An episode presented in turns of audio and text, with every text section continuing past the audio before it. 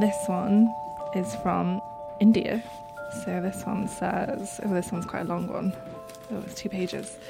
Dear Mr. Sherlock Holmes, I am sure you don't know me personally, but I know a lot about you. You are the greatest detective the world has ever seen and also the first consultant detective. Please come to India. Es ist eine der bekanntesten Adressen der Welt, die Baker Street 221b in London. Jede Woche treffen hier im Sherlock Holmes Museum Briefe aus allen Winkeln der Erde ein, adressiert an eine Anschrift, die es eigentlich gar nicht gibt, zu Händen eines Detektivs, der nie existiert. So, what's this one? This one, I'm guessing this one's from China. Briefe an eine fiktive Gestalt, das schafft sonst nur noch der Weihnachtsmann. Hello, Mr. Holmes. My name is Tani. My Chinese name is. it looks really pretty, but I don't think I'm going to be able to say that. I'm 10 years old. I'm from China. I admire you very much. I read all your stories. I think you are very cool. Im Kleid einer viktorianischen Hausdame lotst die junge Museumsangestellte die Besucher durch die Wohnung. Hello, if you'd like to start in Sherlock's bedroom. Kitschig und gemütlich zugleich. Sieht aus wie in einer begehbaren Puppenstube. Alles ist so wie in den Geschichten. Watsons und Mrs. Hudsons Räume in der zweiten, Sherlock Holmes Arbeitszimmer in der ersten Etage. Selbst die Anzahl der Stufen in den ersten Stock stimmt mit der literarischen Vorlage überein. 17 sind es, genau wie in der Geschichte Ein Skandal in Böhmen beschrieben. Und immer wieder die Frage verunsicherter Besucher, gab es ihn wirklich? More than you'd expect. We get asked if he's real at least five times a day. At least. Mindestens fünfmal am Tag wird sie das gefragt. Sherlock Holmes hat es geschafft, diesen Realitätsstatus zu haben für viele. Also letztlich können wir es nicht erklären. Es ist ja die Schaffung eines Menschen. Elmar Schenkel, Professor für englische Literatur an der Universität Leipzig. Es ist eine Art Homunculus, der da von dem Alchemisten Conan Doyle erschaffen wurde und der weiterlebt. Wir, wir können es nicht richtig erklären. Es ist etwas entstanden, was lebt.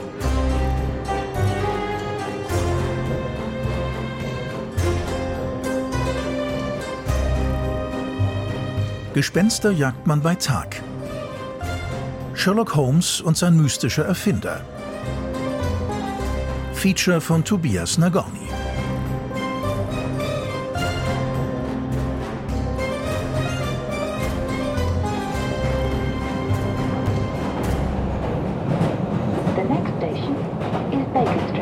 Auch vor der berühmten U-Bahn-Station kann man ihn verehren. Da steht er in Bronze gegossen, überlebensgroß auf seinem Sockel. Wie eine Ikone. Pfeife, Lupe und Jagdmütze sind rund um den Erdball Teil des kollektiven Gedächtnisses geworden. Schillernde Symbole, bei denen jeder sofort an Sherlock Holmes denkt. Dieser Kult wird in der Baker Street geschickt konserviert. Ein großer Reliquienraum einer Figur, so ähnlich wie bei Lenin, äh, ein Mausoleum, ein Mausoleum, dessen Funktion es ist, einen Ort zu zeigen, wo die Figur gerade weggegangen ist. Bernd Stiegler, Literatur- und Medienwissenschaftler an der Universität Konstanz wo die Person gerade weggegangen ist und diesen Raum genauso zurückgelassen hat, aber überall Spuren hinterlassen hat, so wie es eben auch seine Aufgabe war, eben die Spuren zu lesen. Der Mythos wird nicht nur in der Baker Street am Leben gehalten. Zahlreiche Touren, die sogenannten Sherlock Holmes Walks, führen Touristen und Fans zu den Originalschauplätzen der Geschichten und Verfilmungen.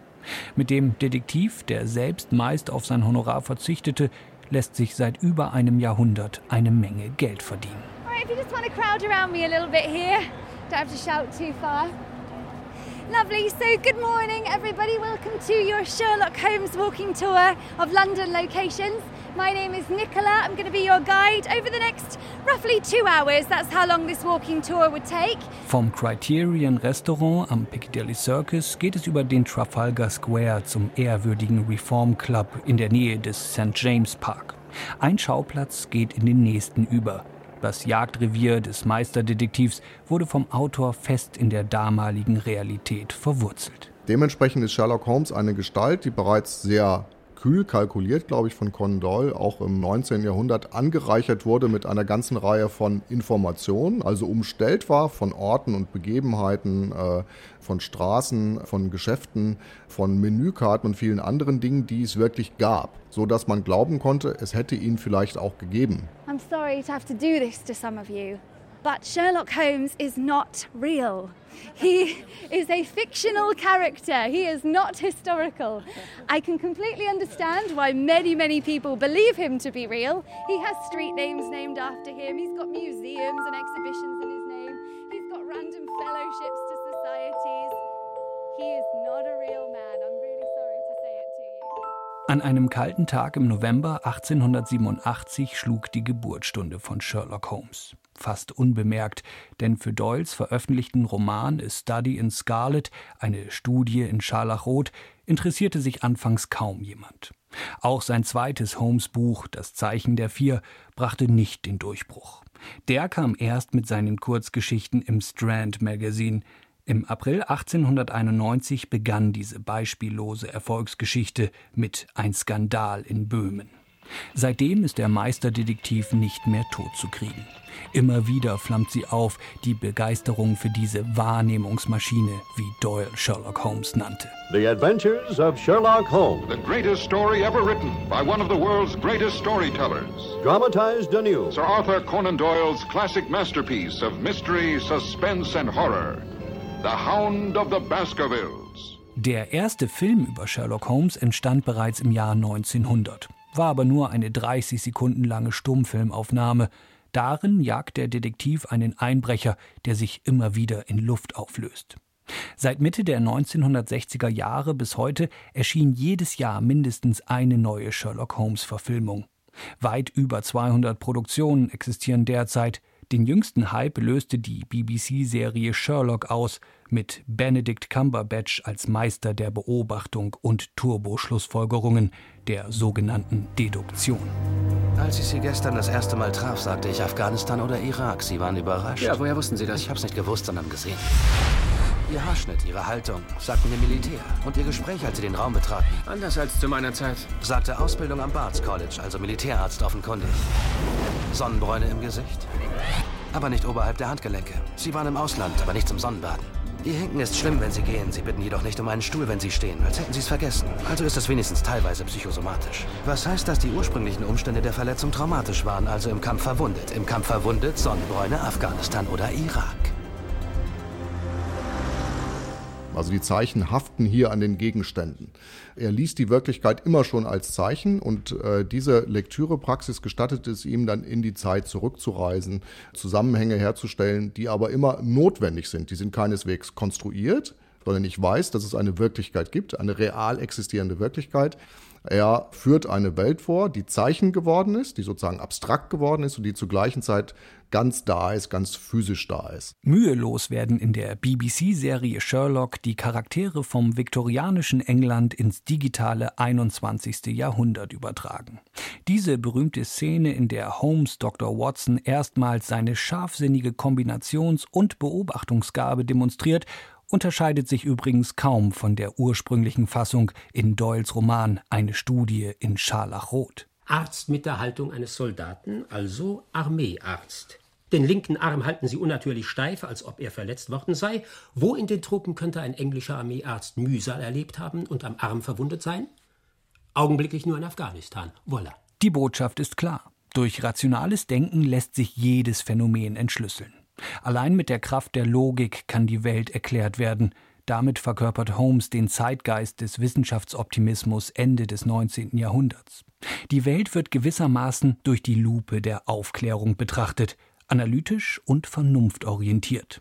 Jedes Ereignis ist somit empirisch erklärbar, der Detektiv zeigt uns die Ordnung hinter einer chaotisch scheinenden Welt. Das macht natürlich immer Sinn. Das ist ja eine Sinnproduktionsmaschine, von daher muss es ja Sinn machen. Alles andere würde ja gar nicht funktionieren. Die einzelnen Schlüsse sind auch gar nicht so das Problem, äh, sondern das Bemerkenswerte ist ja eher die Verkettung der einzelnen Schlüsse untereinander. Und am Ende der Deduktionsketten steht immer die Lösung, die Gewissheit. Religion und Metaphysik, Zufall und übersinnliche Phänomene haben in diesem aufklärerischen Denkuniversum keinen Platz. Auf diese Weise hat Arthur Conan Doyle mit Sherlock Holmes eine Art Superman der viktorianischen Zeit geschaffen. Das ist das entscheidende Wort, das uns mit Nietzsche verbindet. Es ist ja dieselbe Zeit, als der Übermensch von Nietzsche auch in die Literatur entlassen wurde und in gewisser Weise ja. Wir wissen, dass er alles lösen wird. Er ist auch eine göttliche Figur, eine väterliche Figur. Wir sind die Kinder als Leser Und Vater wird es schon irgendwann regeln. So, das ist dieses Verhältnis wie zu Gott Vater auch. Ne? Und Dr. Watson ist der Priester vielleicht, der uns Dinge erklärt, weil wir ja ein bisschen beschränkt sind, wie er auch. Und also es ist so eine Art ähm, religiöse Hierarchie, die hier stattfindet, ja. Und die funktioniert seit mehr als 120 Jahren. Im Vergleich zu anderen fiktionalen Helden, die oft über Superkräfte verfügen, verhält es sich bei Holmes allerdings anders. Überaus geschickt hat Doyle mit ihm einen Charakter entworfen, der zwar über außergewöhnliche intellektuelle und geistige Fähigkeiten verfügt, sich aber zumindest theoretisch immer im Bereich des noch Realen und Möglichen bewegt. Es geht darum also, in einer bestimmten Art und Weise die Leserinnen und Leser mit in den Text hineinzuholen, eigentlich zu simulieren, als seien sie mögliche Ermittler und ihnen zur gleichen Zeit vor Augen zu führen, dass sie es niemals sein können, weil sie ja eigentlich nichts anderes sind wie Watson. Oh Gott, wie ist das in so komischen kleinen Gehirnen? Das muss doch langweilig sein. Fabelhaft, Holmes. Du hast es geschafft. Langsam, langsam, Watson. Also sie sind begeistert und können dann da über diese Geschichte berichten, aber sie verfügen eben nicht über diese Fähigkeiten dieser Wahrnehmungsmaschine, die eben einzigartig ist. Von 1882 bis 1890 lässt sich der junge Allgemeinmediziner Arthur Conan Doyle in einem Vorort der südenglischen Hafenstadt Portsmouth mit eigener Praxis nieder. Doch die läuft schlecht, sehr schlecht. Die vielen Stunden, in denen die Patienten ausbleiben, verbringt der junge Arzt mit dem Lesen der Werke von Edgar Allan Poe oder Emile Gabrouillot. Beide Pioniere des frühen Detektivromans. Und irgendwann in dieser Zeit nahm sie in seiner Fantasie Gestalt an, die Beobachtungsmaschine Sherlock Holmes.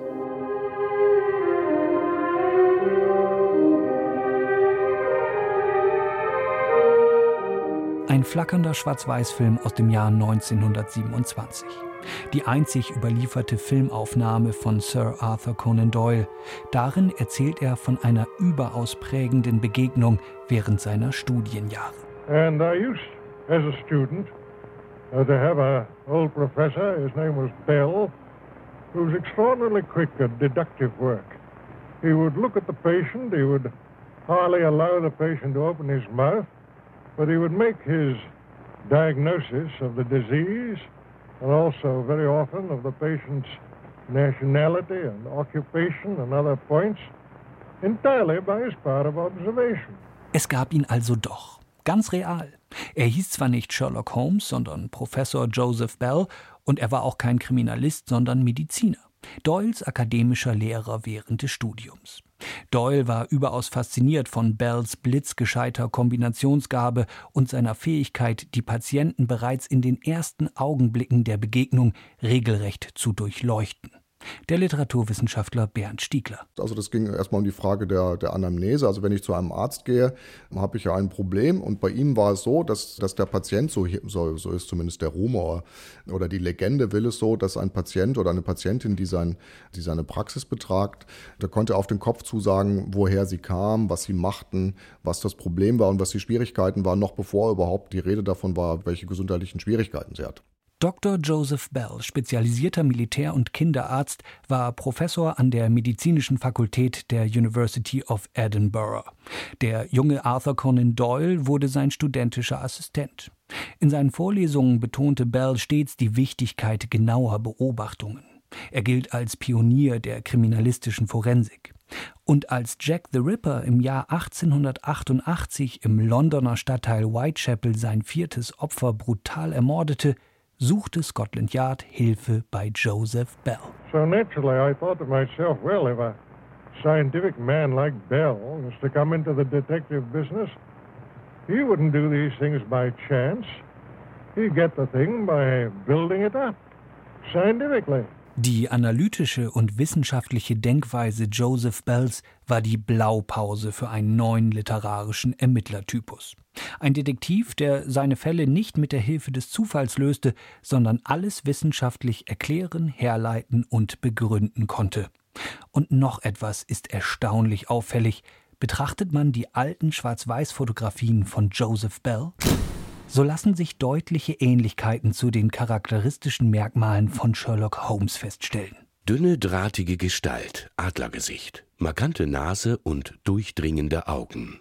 Und in Bells 1889 veröffentlichten Manual of the Operations of Surgery, einem medizinischen Handbuch, das ohne Zweifel zur Pflichtlektüre des jungen Medizinstudenten Conan Doyle zählte, tauchen zwei Namen auf. Holmes. Timothy Holmes war ein bekannter britischer Chirurg. Und Dr. Watson. Patrick Heron Watson aus Edinburgh war 1878 Präsident des Royal College of Surgeons.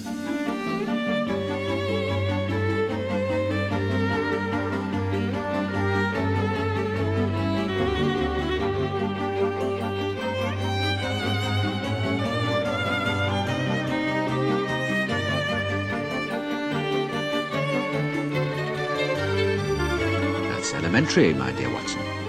Also dann haben wir nichts mehr zu suchen, Watson. My dear Watson. Wenn nur Holmes da wäre, würden wir die Finger davon lassen. Das wäre eine sehr eiskalte Affäre. Aber durch Watson, Watson ist das Mobiliar, ist der Teppich, ist die Tapete in dieser Wohnung. Mit der Schaffung von Dr. Watson ist Doyle eine weitere literarische Innovation gelungen. Ein Kunstgriff, der zum Mythos entscheidend beiträgt. Denn nur in Kombination mit ihm beginnen die Geschichten zu leben. Dabei erfüllt Watson gleich mehrere Funktionen. Er ist der emotionale Anker für Holmes, der Gefühle eigentlich rein rational betrachtet und demnach für nutzlos hält. Oh, Nervenkitzel bei der Jagd ist in Ordnung.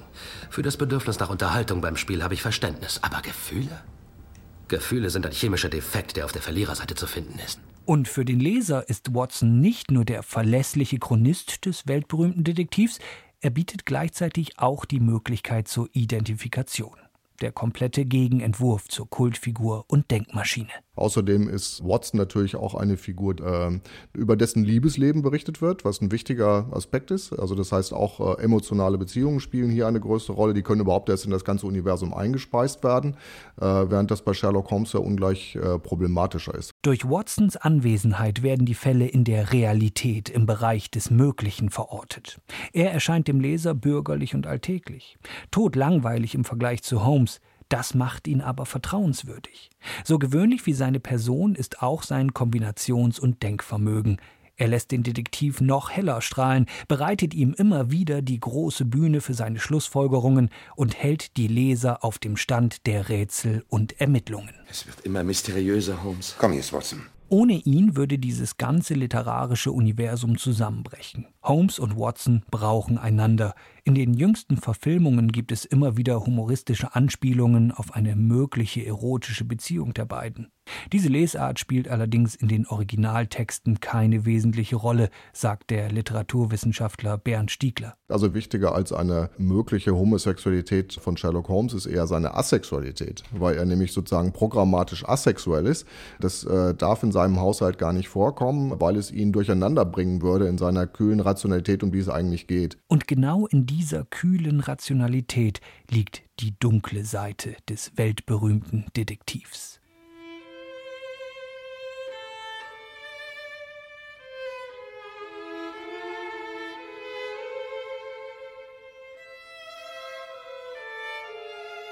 wenn er so diese Geige spielt und dann so diese scheint er so in dunkle Welten abzufliegen, als ob da sich seine Flügel öffnen würden in diese Gefilde. Also da habe ich so ein sehr mephistophelisches Gefühl.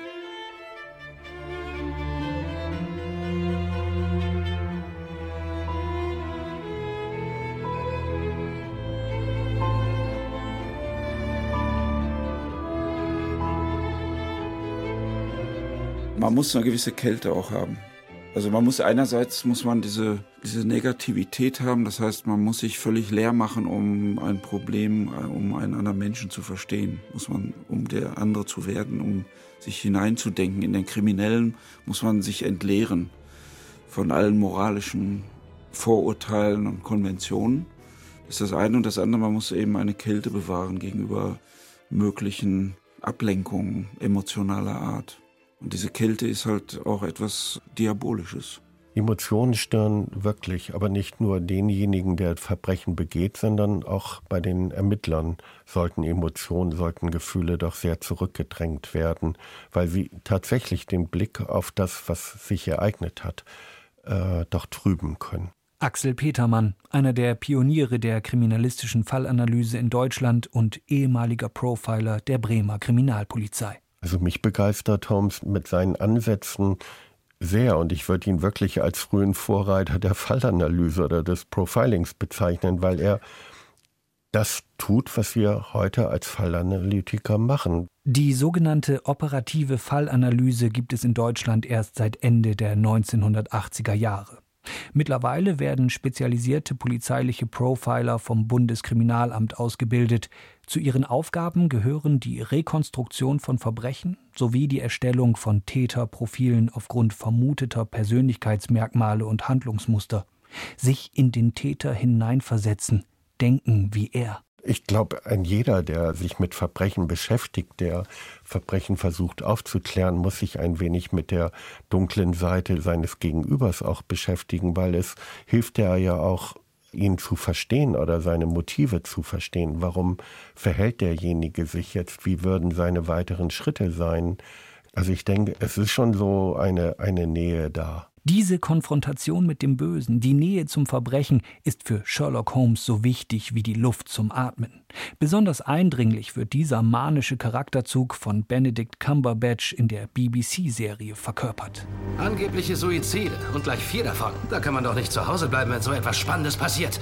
Sie sind ganz glücklich darüber, wie unanständig. Wen kümmert der Anstand? Das Spiel, Mrs. Hudson, hat begonnen. Man muss ihn wahrscheinlich als depressiven Menschen beschreiben und äh, der das manchmal in Phlegmatik auch verhüllt. Und dann kommt zum Glück ein neuer Klient und es geschieht wieder etwas Großes. Also das ist richtig, das ist für ihn eine Droge. Das Verbrechen ist die Droge eigentlich.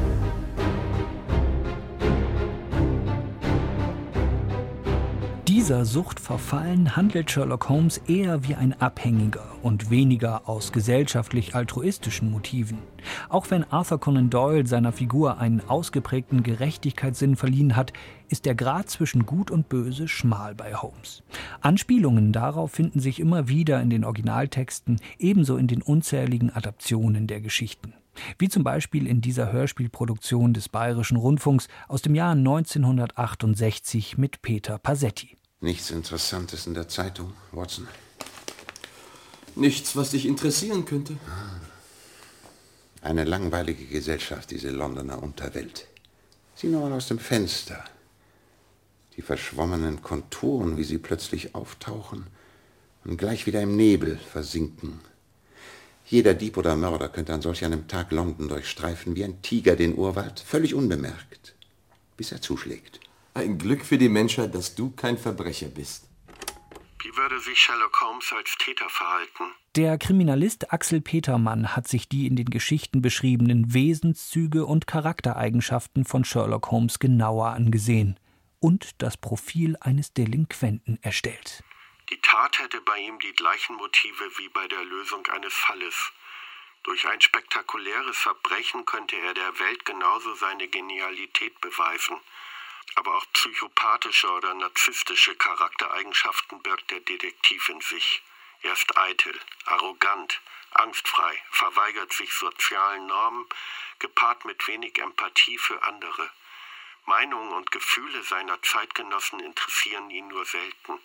Allerdings ist er höchst charismatisch und charmant, wenn es darum geht, ein Ziel zu erreichen oder jemanden zu überzeugen. Der Meister selbst hat etwas Mephistophelisches. Er führt Leute aufs Glatteis. Er verführt die Verbrecher zu Bekenntnissen. Also Mephisto im Dienste der Gerechtigkeit. Er wäre stets auf der Suche nach neuem Nervenkitzel und dem perfekten Verbrechen. Aber wahrscheinlich nicht bösartig. Eher wie ein moderner Robin Hood, ein Phantom, das überall und jederzeit zuschlägt, allerdings nicht, ohne bei jedem Verbrechen eine Botschaft zu hinterlassen, die ihn als Urheber aller Taten ausweist. Sicherlich wären von ihm keine Gewalttaten im eigentlichen Sinne zu erwarten, sondern höchst raffinierte Beutezüge und die damit einhergehende Bloßstellung korrupter, einflussreicher Vertreter der Oberschicht. Er würde die Nähe seiner Opfer suchen, um nach einem erfolgreichen Coup live und authentisch die Betroffenheit seiner Opfer und deren Klagen über die Unfähigkeit der Ermittler zu erleben, um dabei das Gefühl der Macht zu genießen. Und wie es bei pathologischen und genialen Verbrechern durchaus häufig vorkommt, würde er sich mit jeder gelungenen Tat bestätigt fühlen. Die Idee des Scheiterns wäre für Sherlock Holmes bestenfalls ein Gedankenspiel. Mit diesen Charakterzügen wäre er auch der perfekte Verbrecher oder Serientäter.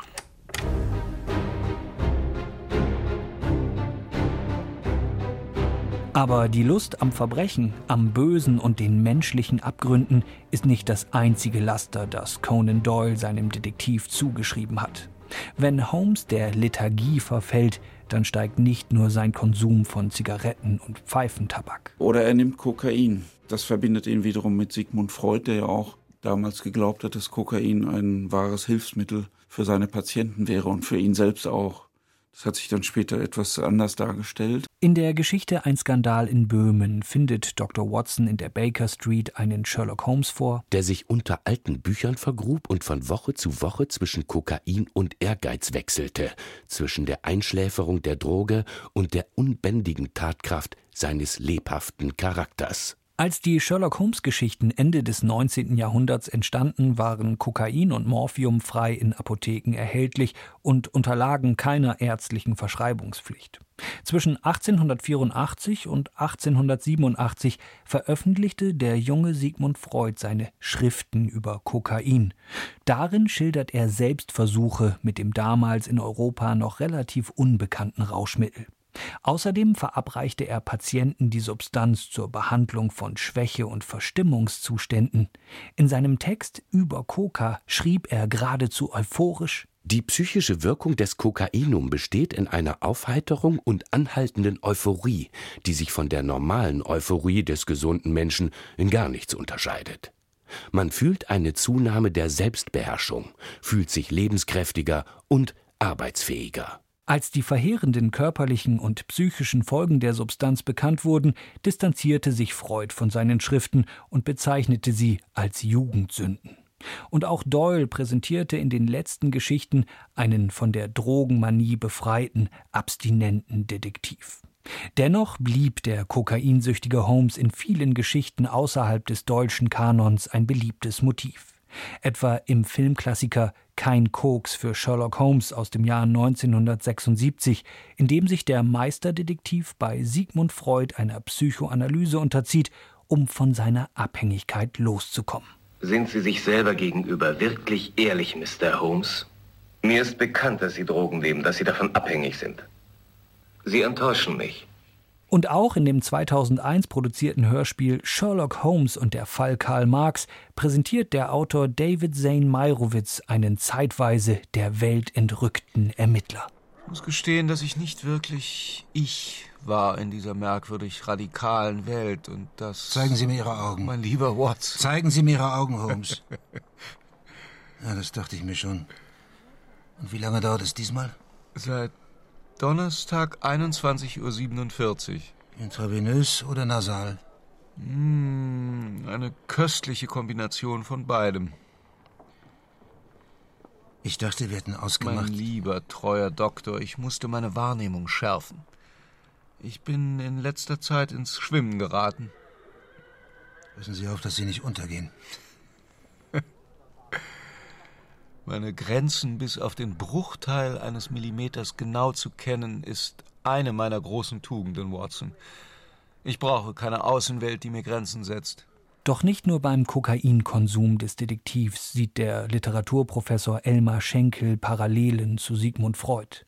Auch das Abtauchen ins Unbewusste, das Enträtseln der Seele seiner Klienten erinnert an den Wiener Nervenarzt. Insofern hat Sherlock Holmes natürlich auch Ähnlichkeiten mit dem Erfinder der Psychoanalyse auch, wie die Leute immer an sein Büro kommen und sich dann auf die Couch legen und Geschichten erzählen, die so fantastisch klingen, so komplex beladen, so unfassbar, so psychisch ähm, wirklich sehr düster auch oft sind, wenn man das jetzt von außen sieht. Entweder sind es okkulte Ereignisse oder Leute leiden unter großen seelischen Schwierigkeiten und dann kommt der große Meister und dröselt das langsam auf und zeigt, nein, wir können eine Lösung finden.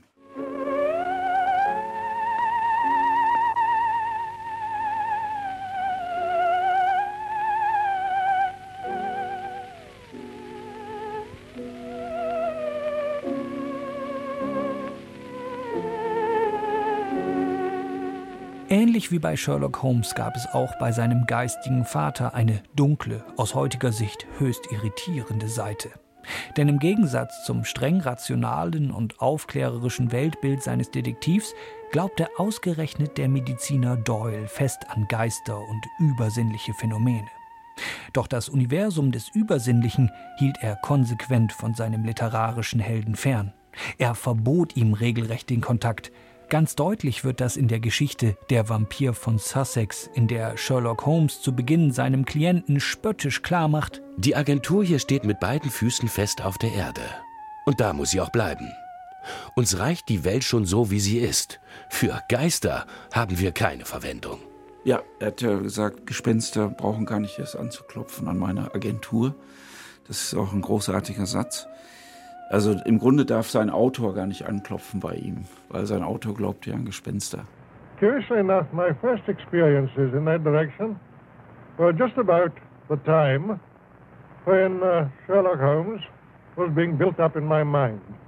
That would be about the year 1886 and 1887. Seine erste spiritistische Erfahrung machte Doyle zur gleichen Zeit, als ihm die Idee zu Sherlock Holmes in den Geist kam. Das war um das Jahr 1886. So nobody can say that I formed my opinions on psychic matters uh, very hastily. It's just 41 years now since I wrote a signed article upon the subject, which appeared in a magazine called Light, so that I put myself on record. Zur selben Zeit also veröffentlichte Doyle in der spiritistischen Zeitschrift Light A Journal of Spiritual, Psychical and Mystical Research seinen ersten Bericht. Der Titel A Test Message, eine Testbotschaft hinüber auf die andere Seite.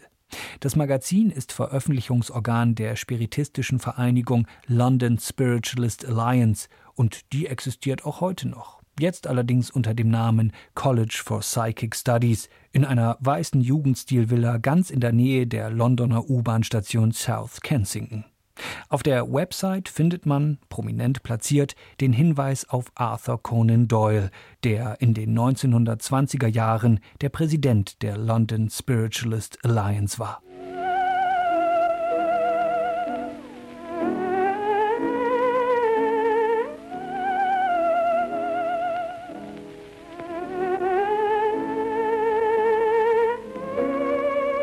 Geister sind die Verstorbenen. Also es ging ausschließlich um die Verstorbenen. Es ging jetzt nicht um Monster oder alle möglichen Geburten, die wir aus Horrorfilmen irgendwie kennen. Das spielt hier gar keine Rolle, sondern es geht ausschließlich um die Verstorbenen, die äh, sich in einer bestimmten Art und Weise oder in sehr unterschiedlichen Formen auch in der Gegenwart materialisieren.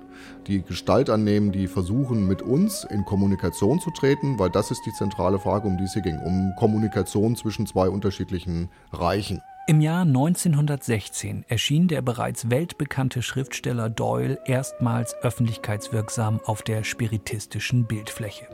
Das war mitten in den verstörenden Wirren des Ersten Weltkriegs. Doyle verlor einen seiner Söhne, zwei Schwager und seine beiden Neffen im Krieg. Ob man diese Schicksalsschläge als Auslöser für seine verstärkte Hinwendung zum Spiritismus lesen kann, ist nicht eindeutig belegt. Tatsache ist aber, dass der Spiritismus in dieser Zeit durchaus verbreitete gesellschaftliche Praxis und in vielen Kreisen salonfähig war. Also er war immer voll in dieser Diskussion und natürlich hat man ihn auch damals schon belächelt in einigen Teilen, aber man hat ihn auch sehr ernst genommen. Meine, auch im Ersten Weltkrieg hat er große Seancen mit Medien gemacht, die Kontakte zu den gefallenen Soldaten aufgenommen haben und viele Familien litten eben unter diesen Verlusten. Und die Leute kamen zu Tausenden. Der Conan Doyle war die ganze Zeit auf Achse und hat diese großen äh, Beschwörungen durchgeführt. Äh, das ist für uns heute unvorstellbar. Es kann aber, sowas kann aber auch wiederkommen. In der Zeit des Ersten Weltkriegs erlebte dieser Geisterglaube einen regelrechten Boom. Er war extrem aktiv in der Szene. Man könnte sogar sagen, er hat die Szene weitgehend mitbestimmt, weil teilweise eben auch eine ganze Reihe von Seancen eigens für ihn ausgerichtet worden sind. Aus dem einfachen Grund, weil er nämlich durch die komplette englischsprachige Welt reiste mit einem Set an verschiedenen äh, Vorträgen, die er dort immer jeweils hielt und auch äh, angepasst für das Publikum in den damals größten zur Verfügung stehenden Hallen. Also zum Beispiel die Carnegie Hall war mehrmals komplett ausverkauft. Ähm, und drumherum hat er eben jeweils immer die interessantesten Figuren der spiritistischen Szene an diesen jeweiligen Orten getroffen um dann zu beurteilen, auch für sich und für andere, ob die Ergebnisse eben authentisch wären oder nicht. Doyle begab sich auf eine regelrecht missionarische Welttournee im Namen des Spiritismus. Seine Vortragsreisen führten ihn bis nach Australien und Neuseeland. Neben der London Spiritualist Alliance war er Präsident vieler weiterer spiritistischer Vereinigungen, zum Beispiel beim British College for Psychic Science oder der Spiritualist Community.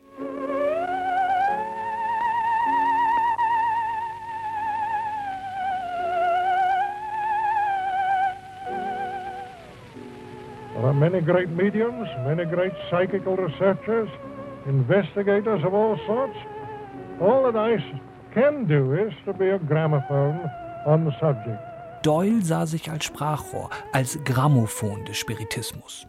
Außerdem gründete er 1925 mit dem Psychic Bookshop einen okkultistischen Buchladen in London. Der war zwar verlustreich, wurde aber nicht zuletzt durch den Erfolg der Sherlock Holmes Geschichten finanziert. Ohnehin floss nun ein Großteil von Doyles Vermögen, das er mit dem rationalen und säkularen Detektiv Holmes verdient hatte, in seine jenseitigen Überzeugungen. Was für absurde Züge dieser Geisterglaube selbst zu Hause bei den Doyles annehmen konnte, beschreibt der Literaturwissenschaftler Bernd Stiegler in seinem Buch Spuren, Elfen und andere Erscheinungen. Die Familie hatte zum Beispiel einen weiteren Gast, Phineas, der sich irgendwann ganz plötzlich ankündigte, der in der Zeit vor Abraham bereits gelebt hatte und der sich mitteilte seiner Frau, die in der Lage war, in Gestalt von halbautomatischem Schreiben eben seine Botschaften zu notieren. Und für Phineas wurde beim Mittagessen immer ein äh, Platz freigehalten. Er hat eine Zeit lang ganz normal mit der Familie gewissermaßen mitexistiert. Und Conan Doyle hat hunderte von Büchern mit seiner kleinen, sehr säuberlichen Handschrift gefüllt mit den Notaten von Phineas und hat auch einige von ihnen dann später unter dem Titel Phineas Speaks herausgebracht.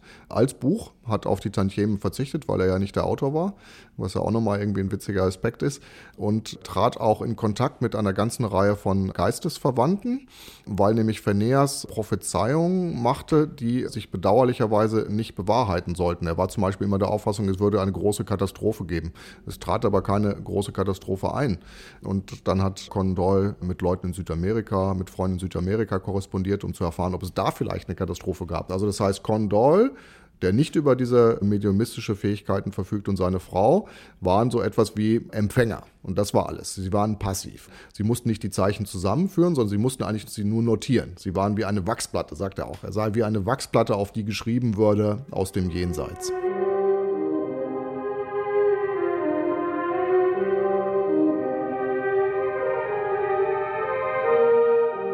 Die einzige Filmaufnahme von Conan Doyle stammt aus dem Jahr 1927 und ist in vielerlei Hinsicht bemerkenswert. Vor allem, weil sie tiefe Einblicke in sein Denken und Weltbild gewährt. Doyle inszeniert sich bescheiden und ohne Allüren. Mit seinem Hund verlässt er das Haus und nimmt an einem Gartentisch Platz. Hut, Anzug und sein breiter schottischer Dialekt verleihen ihm dennoch eine gewisse Erhabenheit, ein verlässlicher Zeuge seiner eigenen Geschichte und Erfahrungen. Und er hat uns was zu sagen. There are two things that people always want to ask me. One of them is how I ever came to write the Sherlock Holmes stories. And the other is about how I came to have psychic experiences and to take so much interest in that question. Es ist extrem schräg. Also das ist ja ein paar Jahre vor seinem Tod entstanden. Ich glaube zwei oder drei Jahre vor seinem Tod, also relativ spät. Und er tritt dann vor die Kamera mit dem Hund, krault ihn ein bisschen und so weiter und erzählt dann, dass man ihn immer nach zwei Dingen fragt. Wie sind Sie auf Sherlock Holmes gekommen und warum engagieren Sie sich für Spiritismus? Das sind die beiden wichtigsten Dinge in seinem Leben. Well, the curious thing is how many people around the world who are perfectly convinced that he is a living human being.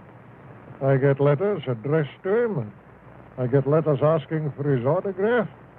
Get letters addressed to his rather stupid friend, Watson. Doyle macht sich ein wenig lustig über die Tatsache, dass viele Menschen Sherlock Holmes für eine reale Gestalt halten und verweist auf die unzähligen an Sherlock Holmes adressierten Briefe und Autogrammanfragen. Und er kontert die eigentlich aus, indem er sagt, Sherlock Holmes, das ist ja eine rein fiktionale Gestalt, die habe ich eben erfunden, das ist ein, äh, hier befinden wir uns wirklich im Reich der Fiktion, aber die Geister, die Gespenster, die Erscheinungen, um die es hier geht, das ist Realität und da schreiben Sie mir immer zu, das sei nur meine Erfindung, aber das würde sich genau umgekehrt verhalten. When I talk on this subject, I'm not talking about what I believe.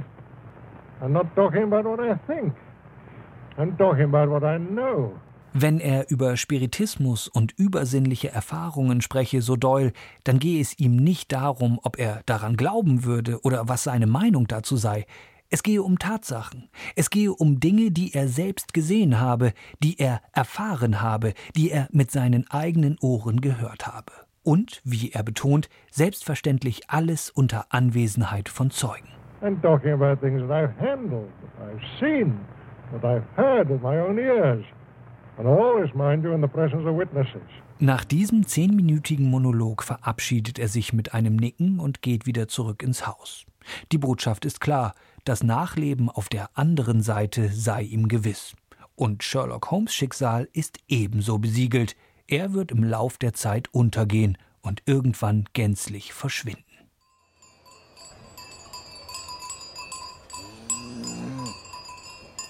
Das Dorf Meiringen in der Schweiz. Ein Alpenidyll, gelegen im Tal zwischen den Berggiganten des Berner Oberlands. Ein guter Ort für Conan Doyle, seinen Detektiv endlich umzubringen. Längst war er ihm verhasst und lästig geworden. Da ist Wasserfall, das sind die zwei Häuser und auf der linken Seite, das können Sie fast schätzen. Es ist so vor dem Wald. Eine Mitarbeiterin des hiesigen Sherlock Holmes Museums zeigt vom Tal aus auf die Reichenbachfälle. Dort hat er ihn hinuntergestürzt, im Zweikampf mit seinem Erzfeind Professor Moriarty. Die Räume des winzigen Museums befinden sich in einer ehemaligen Kirche. Die ist jetzt Wallfahrtsort für Fans aus der ganzen Welt. Britische und deutsche Sherlock Holmes Gesellschaften zieht es regelmäßig auf Pilgertour nach Meiringen, meist anlässlich seines fiktiven Todestags, dem 4. Mai. Und durch die BBC-Serie mit Benedict Cumberbatch es neue Welle gegeben mit jüngeren Leuten, aber in meinem Alter oder ältere Leute kennen eigentlich die Geschichte von früher. Aber irgendwie, es hat immer einen Impuls, wo wieder im Leben bringt, dem Sherlock Holmes. Das hat immer, er ist immer in der Mode, oder wie könnte man sagen. Und es sind Gäste, die extra kommen für das Museum in Meiringen. Das ist schon ein bisschen speziell. Oder Museum plus die Reichenbachfälle. Im Jahr 1893 reiste Doyle mit seiner Frau Louise in die Schweiz. Die war an Tuberkulose erkrankt und suchte Erholung während eines Kuraufenthalts in Davos. Bei einem Ausflug zu den Reichenbachfällen fand Doyle das, wie er sagte, angemessene Grab für seinen Helden. Killed Holmes. Notierte er im Dezember des gleichen Jahres erleichtert in sein Tagebuch. Nachdem die Geschichte Das letzte Problem im Strand Magazine veröffentlicht worden war, zogen Trauerzüge durch London. Enttäuschte Leser mit schwarzen Schleifen an den Armen. Über 20.000 kündigten ihr Abo des Monatsmagazins und Doyle wurde als Bestie und Ungeheuer beschimpft. Mit der Mythenbildung um seinen literarischen Ermittler kann der Museumsbesucher Matthew nur wenig anfangen. Der Londoner ist Polizist bei Scotland Yard. Yeah, he's, he's very good. Not a real policeman, though, like I am. If a private detective walked into one of my crime scenes, I would arrest him on the spot. Das seien ganz nette Geschichten, meint Matthew, aber wenn sich ein Typ wie Sherlock Holmes an seinem Tatort aufhielte, er würde ihn sofort verhaften. Because he's not a policeman. And people aren't allowed to investigate crimes who aren't policemen. And that's the same all over the world. Sherlock Holmes wanted to get into a crime scene in London, he would be shown the door very quickly. Doch obwohl Holmes kein Polizist ist, ein wenig schmückt sich Scotland Yard dennoch mit seinem weltweiten Ruhm. Die Kriminaldatenbank der Londoner Polizei heißt offiziell Home Office Large Major Enquiry System, woraus sich die Abkürzung Holmes ergibt. Wesentlich überzeugter von den Methoden des viktorianischen Detektivs ist dieser Besucher aus Bern. Wir wollten mit den Kindern das besuchen, weil ich habe eine Ermittlerfirma Wir machen Ermittlungen im Versicherungsbetrugswesen auf der ganzen Welt. Und so ist das ein bisschen gegeben. Wir halten uns an die Fakten, genau gleich wie Condal das auch beschreibt mit Sherlock Holmes.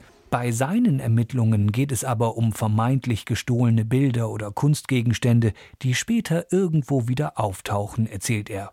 Trotzdem könne man von den Geschichten einiges lernen. Weil man sich immer an Fakten halten muss und nicht was reininterpretieren. Und er hat ja die Fähigkeit gehabt, sehr kleine Details zu erkennen und mit denen dann Schlüsse zu ziehen, um eben den großen Gesamtzusammenhang zu sehen. Und das ist das Spannende. Hä? Jawohl, Kiste voll. Genau.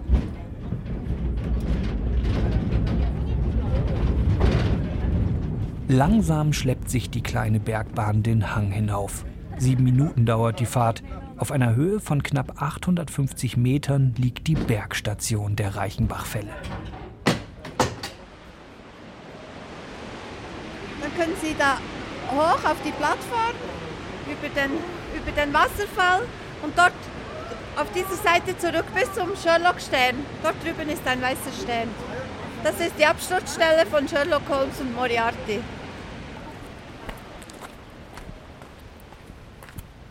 Der Wanderweg führt über mehrere Aussichtsplattformen, vorbei an einem Gasthof mit Panoramablick ins Tal, einer Lichtung und Waldabschnitten. Recht ruhig und beschaulich, bis auf die paar wenigen entgegenkommenden Besucher. Wir waren vor ein paar Minuten live vor Ort, um äh, einen Einblick zu nehmen, wo Sherlock Holmes hinuntergestürzt ist. Das war schon der Hauptgrund, um mal ja, die Spuren von Sherlock Holmes noch ein bisschen genauer zu verfolgen. Ähm, ja, es kann schon sein. Es, ähm, es tönt alles sehr realistisch und man findet überall Spuren von Sherlock Holmes. Also kann es schon sein, dass es ihn gegeben hat. Also den Fall live zu sehen, das ist schon beeindruckend. Im Fernsehen sieht es natürlich noch ein bisschen spektakulärer aus. Ja. Nur 20 Minuten dauert es bis zum schmalen Felsvorsprung. Der ist mittlerweile mit einem Geländer gesichert, damit keiner hinunterstürzt. Ein schöner Blick, aber nicht unbedingt reißende Wasserfluten. Trotzdem käme da keiner lebend raus. Ja, ich, ich dachte es schon, dass es näher beim Wasserfall wäre. Und eigentlich, also in der Geschichte müsste er ja dann nach oben klettern. Und das wäre hier ein bisschen schwierig. Äh, ich glaube, als er wieder auftaucht bei Watson, sagt er ihm, wie er da gekommen ist. Und ich glaube, dass er, er sagt dann, er hätte Moriarty nach unten geschmissen und sei nach oben weggeklettert, um sie zu verstecken. Und hier ist es überhängend, also hier würde er schlecht hochkommen. Und ziemlich genau so steht es auch in der Geschichte, das leere Haus, mit der Doyle Sherlock Holmes Jahre später wieder auferstehen lassen hat. Trotzdem schaukelt an der Absturzstelle ein Trauerkranz im Wind.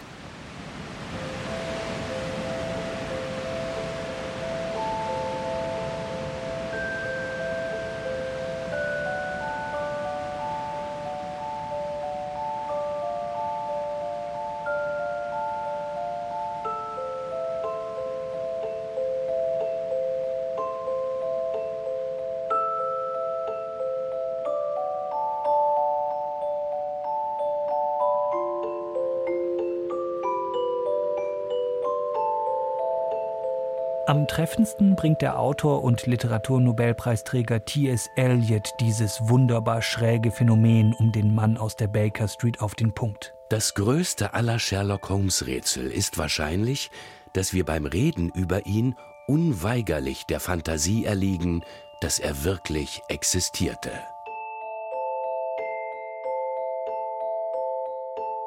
Als Spiritist ist Sir Arthur Conan Doyle schnell in Vergessenheit geraten.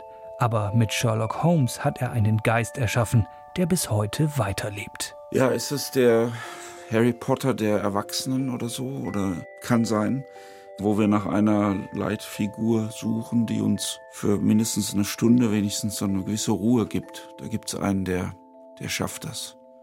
Wir schaffen das nicht, aber der schafft das.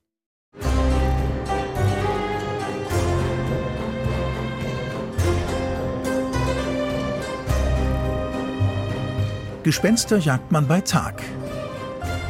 Sherlock Holmes und sein mystischer Erfinder. Feature von Tobias Nagorny.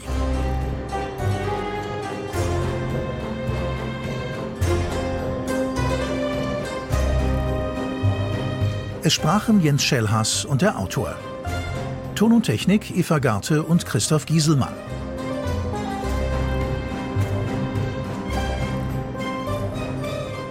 Regie Tobias Nagorny. Eine Produktion von Radio Bremen aus dem Jahr 2017. Redaktion Michael Augustin